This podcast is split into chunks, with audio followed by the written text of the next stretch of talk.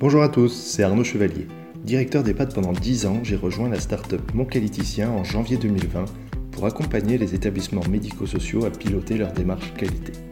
J'ai créé ce podcast pour faire connaître le secteur et mettre en lumière les belles choses qui s'y passent, portées par des gens passionnés. Aujourd'hui, c'est Valérie Martin, directrice de l'EHPAD Villanova, qui va nous expliquer pourquoi et comment elle a décidé de se confiner avec son équipe dans l'EHPAD pendant 47 jours pour protéger les résidents du Covid. Bonjour Valérie, merci de nous faire vivre ton expérience. Donc, tu as décidé de te confiner avec ton équipe dans ton EHPAD. Comment l'idée t'est venue et comment ça s'est passé? Tout à fait. Donc, euh, bah déjà, merci à toi de m'inviter. Et oui, je vais donc euh, te raconter notre notre expérience euh, avant, pendant et après ce, ce, confinement de 47 jours. Le 6 mars, euh, j'ai décidé sur un coup de tête d'interdire les visites des familles puisque euh, on savait déjà via euh, la Chine et l'Italie qu'il se passait quand même des choses inquiétantes concernant le Covid. Ensuite, du 6 au 16 mars, euh, j'ai été euh, continuellement, euh, on va dire, accro de coronavirus en direct. Et là, ça a été une, une, révélation pour moi, puisque bah, il s'avère que les personnes âgées et dépendantes étaient les premières victimes de ce ouais. Covid. Donc, le week-end du, du 14-15 mars, j'ai pris la décision de m'enfermer dans l'établissement, de mettre Villanova sous cloche. Voilà. Après, euh, au niveau euh, responsabilité, évidemment, je ne suis pas toute seule. Hein. Je dépends d'une association à but non lucratif habilitée 100% à aide sociale. Donc, euh, je suis vraiment sous, on va dire, extrêmement encadrée par Lyon Métropole, l'ARS et l'association. D'accord. Donc, euh, le week-end, j'ai téléphoné au président de l'association pour voir si l'idée de, de confiner le personnel était quelque chose d'acceptable et puis de et, et s'il m'accompagnait effectivement dans cette démarche. Là, ils m'ont tout de suite dit OK, il n'y a pas de souci, on te suit. Et le lundi matin, j'ai exprimé lors d'un COPIL, donc d'une commission de pilotage, avec euh, les cadres euh, hôtelières et puis euh, cadres de santé, l'idée, et tout de suite, elles ont adhéré. Et à partir de là, donc c'était le lundi 16 mars, tout s'est enchaîné très très vite. D'accord. Du coup, au niveau de l'équipe, il n'y a pas eu de, pas eu vraiment de questions. Tout le monde a adhéré tout de suite à l'idée. Alors, euh, au niveau de l'équipe d'encadrement, il n'y a pas eu de questions. Euh, L'adhésion a été quasi immédiate. Et c'est surtout grâce à elles qu'elles ont pu aussi fédérer les équipes, puisque, euh, bah, en qualité de directrice, euh, oui. moi j'étais déjà bien, bien enfermée dans mon bureau à faire toutes mes tâches administratives. Donc le lien direct avec l'équipe était quand même avec cet échelon intermédiaire de cadre de terrain. Donc le lundi, on a téléphoné au, titulaire. Et le lundi soir, ben, on avait l'immense surprise d'avoir 29 réponses positives pour être confiné 15 jours, voire 15 jours renouvelables une fois. Donc, euh, on avait déjà du 18 au 31 mars euh, 29 personnes sur site. D'accord. Et voilà. 29 réponses positives sur combien de Sur une cinquantaine d'appels. D'accord. Donc voilà. plus de la moitié. Euh... Plus de la moitié. Voilà. Okay.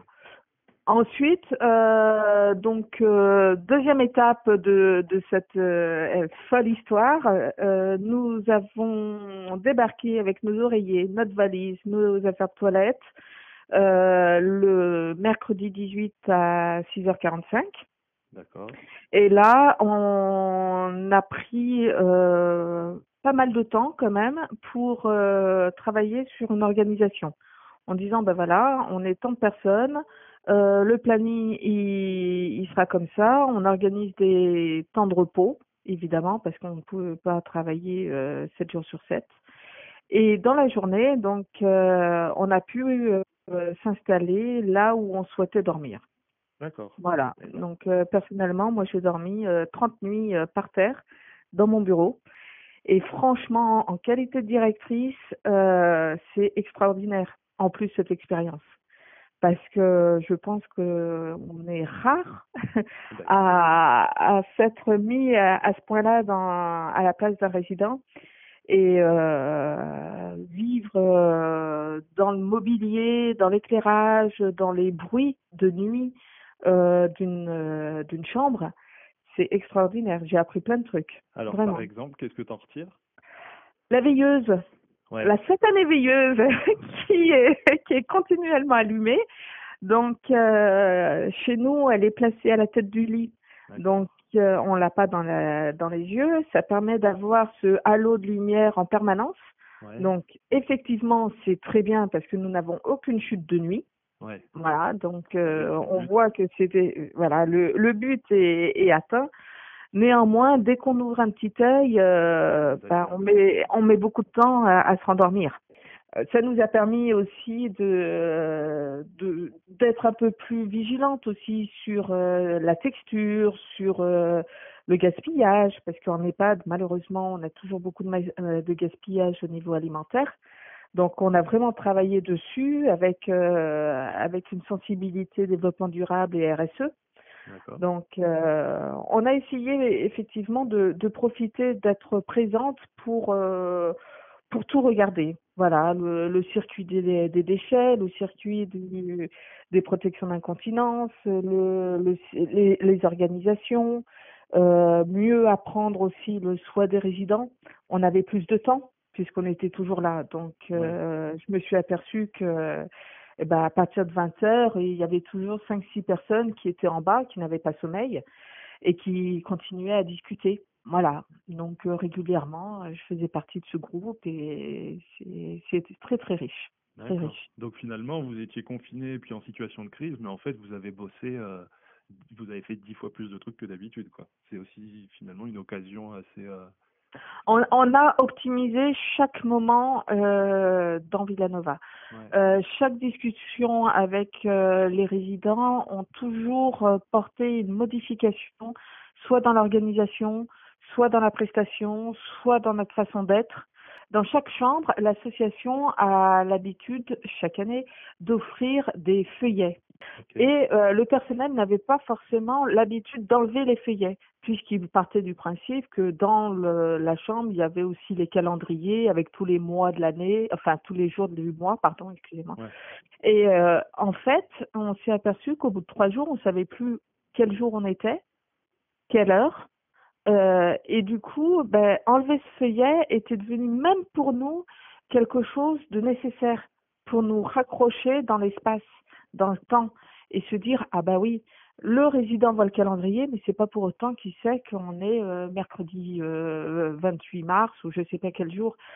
Voilà. Et, et ça c'est quelque chose qui qui nous est apparu mais comme une évidence après. Et là le matin quand je fais mon tour parce que je continue à faire mon tour le matin euh, je m'aperçois que le, le, feuillet est enlevé. Voilà. Il y a des réflexes qui ont été pris par euh, les personnes confinées qui ont sensibilisé les personnes qui n'étaient pas confinées et ça c'est quelque chose qui perdure. C'est génial. C'est génial, ouais. Et c'est c'est un peu comme si finalement le fait d'être en, en, vase clos 24 heures sur 24 dans l'EHPAD, comme si vous aviez perdu aussi un peu vous vos repères euh, spatio-temporels. Euh. À complet? Complet. Euh, il y a, y a quelque chose aussi qu'on a vécu, c'est le, le fait de rester enfermé dans un espace. C'est-à-dire que même si les résidents ont la liberté euh, d'aller et venir, de sortir de leur chambre et de profiter de tous les lieux communs, s'ils ne prennent pas ne serait-ce que 10 minutes par jour euh, l'air frais, eh ben c'est ça devient pesant. Vraiment, ça devient pesant. Donc euh, ça aussi, on essaye toujours, même si c'est un peu frais, eh ben de, de sortir ou, ou d'ouvrir un, peu plus les fenêtres, afin de, de faire rentrer cet air frais et, et que la personne âgée puisse aussi ressentir euh, les éléments extérieurs. Il suffit pas de voir qu'il pleut.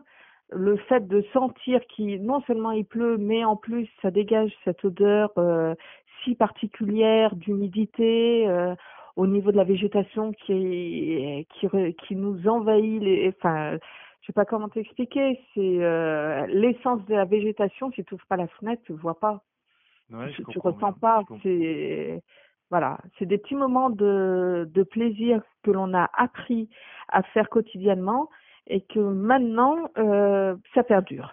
Qu'est-ce que tu penses que l'expérience va changer au, au quotidien, que ce soit pour les résidents, les équipes, pour toi aussi? Alors, euh, ce que je m'aperçois aussi, c'est qu'on oublie très vite.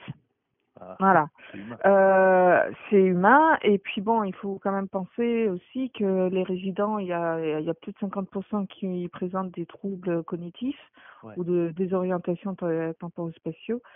Donc, il faut faire, euh, faut faire attention. Il faut quand même pas toujours leur dire, mais vous vous rappelez avant, on était avec vous, etc. Ça, c'est plus, c'est plus d'actualité. Euh, maintenant, ils nous voient déjà toutes euh, masquées. Ah Bah. Donc, ils, prennent aussi conscience que le risque est toujours présent. Donc, ils comprennent aussi que si les familles ne viennent pas, c'est que le virus euh, court encore. C'est pas parce que nous, on est partis que le virus doit rentrer. Donc, on est toujours très, très vigilants. Et en même temps, euh, ce qui a changé aussi, c'est euh, l'apprentissage de travailler à nouveau ensemble même si on avait mis plus de trois semaines à accueillir les personnes extérieures progressivement pour qu'il y ait un, un accompagnement individuel avec les logeurs, avec les agents de service, avec le personnel soignant, etc. Euh, on se retrouve euh, dans, à nouveau dans cette euh, dans ce combat quotidien de, de cohésion d'équipe, de discussion, d'échange, etc. Surtout qu'avec le masque, on n'a que nos yeux pour exprimer notre euh, notre joie de vivre. Donc euh, c'est c'est pas évident. D'accord. Et tu penses pas que peut-être le, le confinement, le fait de vivre aussi longtemps ensemble, aussi proches, ça te permet aussi peut-être de mieux décoder les, les signaux et de, de connaître peut-être encore plus euh, bah, ton équipe en fait? Ah oui, oui, oui, ça c'est clair. Euh, je connais parfaitement mon équipe et en plus euh, maintenant ils me connaissent. Voilà. Super. Donc euh, ça c'est, je le souhaite en fait à tous les directeurs, pas d'être confinés aussi longtemps, mais euh, d'avoir cette chance de de pouvoir euh, avoir ce, ce lien très très fragile. D'accord, attention, hein, euh, c'est très fragile, mais au moins il a le mérite d'exister. Ouais, carrément. Alors, c'est clair que ça peut être vraiment une chance et en même temps, il y a un su... enfin, il y a quelques sujets aussi là-dessus, c'est de dire que tu as pris une énorme euh, responsabilité et, et vous avez tous fait un sacrifice personnel euh, euh, quand même hors du commun, quoi. Oui. Alors, euh, la, la responsabilité, je l'ai portée H24, euh, puisque même le soir, euh, ben, l'équipe était là, voilà, dans une phase de décompression. Donc, euh, on va dire de 20h30 à 7h, euh, c'est une équipe qui n'était pas rémunérée. Voilà. Donc, euh, elles étaient libres de faire ce qu'elles voulaient mais dans un contexte professionnel, avec les règles, etc. Donc euh, oui, j'ai des fois j'ai j'ai eu peur parce que euh, parce que j'avais peur de l'accident de travail, j'avais peur des risques euh, psychosociaux, euh, j'avais peur que ce confinement euh, soit trop lourd à porter euh, pour euh, les équipes. Et en fait, elles se sont autogérées euh, leur sas de décompression et ça a été génial. Ça a été génial euh, dans la mesure où moi-même, je m'interdisais d'être présente à partir d'une certaine heure. Donc, euh, à partir de 22 heures, euh, je m'éclipsais Ouais. pour pouvoir leur laisser le, le temps à la rigolade, à la plaisanterie et puis euh, aussi au règlement de compte. Parce Ouais. qu'il y, a- il y a eu des échanges, euh, je sais, dans la journée où euh, bah, ça s'était pas très bien passé, mais je sais que le soir, elles avaient aussi la possibilité, dans un autre contexte, de pouvoir retravailler leur, euh, leurs différences d'approche, on va dire. Ouais, ce qui est super important dans la vie d'une équipe. euh, Mm. Et là-dessus, si je puis me permettre, j'ai à nouveau euh, vécu aussi de plein fouet la solitude de la direction. Ouais. Ça, c'est c'est évident, c'est pas un mythe. Hein. Quand on dit que le directeur est seul, euh, je peux le certifier. Le directeur est seul face à ses décisions. Après, effectivement, il a l'équipe pour le pour les mettre en place, etc. Mais quoi qu'il en soit, la décision, le résultat, etc., c'est quand même de la responsabilité du directeur. Avec, toutes avec tous ces doutes, avec ces questionnements, avec avec le risque de plainte, avec le risque de prud'homme, avec le risque euh, d'avoir les l'ARS ou Lyon Métropole qui ne cautionne pas du tout cette idée de confinement, avec le risque des familles. Enfin, c'est ça a été très très très très très lourd à porter. vraiment. Voilà. Euh, Mais je le montrais pas, par contre parce qu'il fallait qu'on ait la banane. Ah bah pas du tout. Il faut il faut qu'on ait la banane. On est on est là pour les résidents qui eux n'ont toujours pas vu l'ensemble de leur famille ou dans des contextes très cadrés qui est pratiquement déshumanisé la, la relation. Mais bon, elle a le mérite d'exister quand même. Mais euh, oui, c'est très ça a été très dur. Ça a été très dur. J'imagine pour toi. Mmh. Euh, pour euh, peut-être tu me disais aussi que bah, c'est une action qui a eu un coût, un coût important. Oui. Financièrement. Donc euh, financièrement, puisque euh, bah, le volontariat, ce n'est pas du bénévolat, d'abord. Et ensuite, euh, pour une fois, chaque heure a été rémunérée en fonction de la réglementation du travail. Donc oui, l'association a payé euh, de façon juste et légale l'ensemble du personnel, ce qui n'était pas prévu à l'origine, d'avoir des heures euh, complémentaires, des heures supplémentaires, etc. Donc le delta euh, reste très important. C'est pour ça que régulièrement, je fais appel à toutes les générosités pour faire des dons à l'association parce que notre association, bah, c'est 25 membres bénévoles, euh, elle gère un établissement, euh, donc on n'a aucune trésorerie, on n'a rien. Et comme je, te l'ai dit euh, au début, on est 100% habilité à être sociale, donc je n'ai aucune marge de manœuvre par rapport à ce à cette enveloppe, enfin à cette dépense, pardon, exceptionnelle. Mais après, à combien faut-il estimer la vie d'un résident? Ça, je ne sais pas. Voilà, donc effectivement, c'est encore un, appel que je que je fais bah parce que parce que bah, une association, elle a besoin de fonds, elle a besoin de dons, elle a besoin de voilà. Euh. Oui, puis il faut rappeler que l'aide sociale, ça implique des tarifs qui sont plafonnés pour être au maximum accessible. On est 100%, voilà, on est 100% euh, aide sociale. Donc euh, oui, ce qui nous permet aussi d'accueillir des personnes à très faible retraite. Bah oui. Voilà. Donc on est vraiment euh, dans notre dynamique philosophique de l'association. Euh, maintenant, euh, oui, il y a, le chiffre, voilà, le, le, chiffre tombe et, et on appelle à toutes les solidarités financières de toutes les personnes qui veulent bien que l'on puisse perdurer nos, nos idées folles. Parce que je, je te garantis, j'en ai plein. Ouais. Ah bah super, donc c'est pas fini.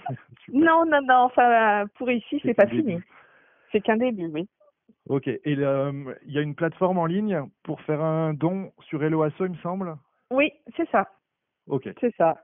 Et si les personnes ne veulent pas utiliser les sites internet, parce que c'est, il y a pas mal de familles qui ont posé, voilà, donc euh, les chèques sont bienvenus et en marquant bien euh, un petit mot comme quoi ça, c'est pour le don, puisque bah, au niveau de, l'écriture comptable, ça va bien rentrer cette, dans cette ligne euh, comptable sans aucun souci. Voilà. Super. Et eh ben encore bravo parce eh ben, a fallu beaucoup de courage et c'est une belle merci beaucoup. belle expérience merci beaucoup. à la fois humaine. voilà, et euh, puis euh, bah, on travaille sur, sur, les, sur tous les projets, euh, expositions. je suis en train de rassembler aussi les écrits des résidents, des familles, du personnel. Ah, parce que j'aimerais, voilà, je, mon souhait, c'est d'écrire un, d'écrire un livre avec les images illustrées par, enfin les photos qui illustreraient cet écrit par l'artiste photographe Jean-Luc Meige. Voilà. Donc, continuer, toujours continuer, ne jamais oublier. Voilà. Super. Eh ben, bravo encore. Ben, merci à toi. Merci à toi. Au plaisir. Au revoir. Merci Valérie pour ce témoignage. Je précise qu'un journal du confinement a été tenu par l'équipe sur Facebook. Je vous invite à aller y jeter un œil. J'espère que l'épisode vous a plu. N'hésitez pas à vous abonner à ce podcast. et à bientôt sur le podcast des établissements médico-sociaux.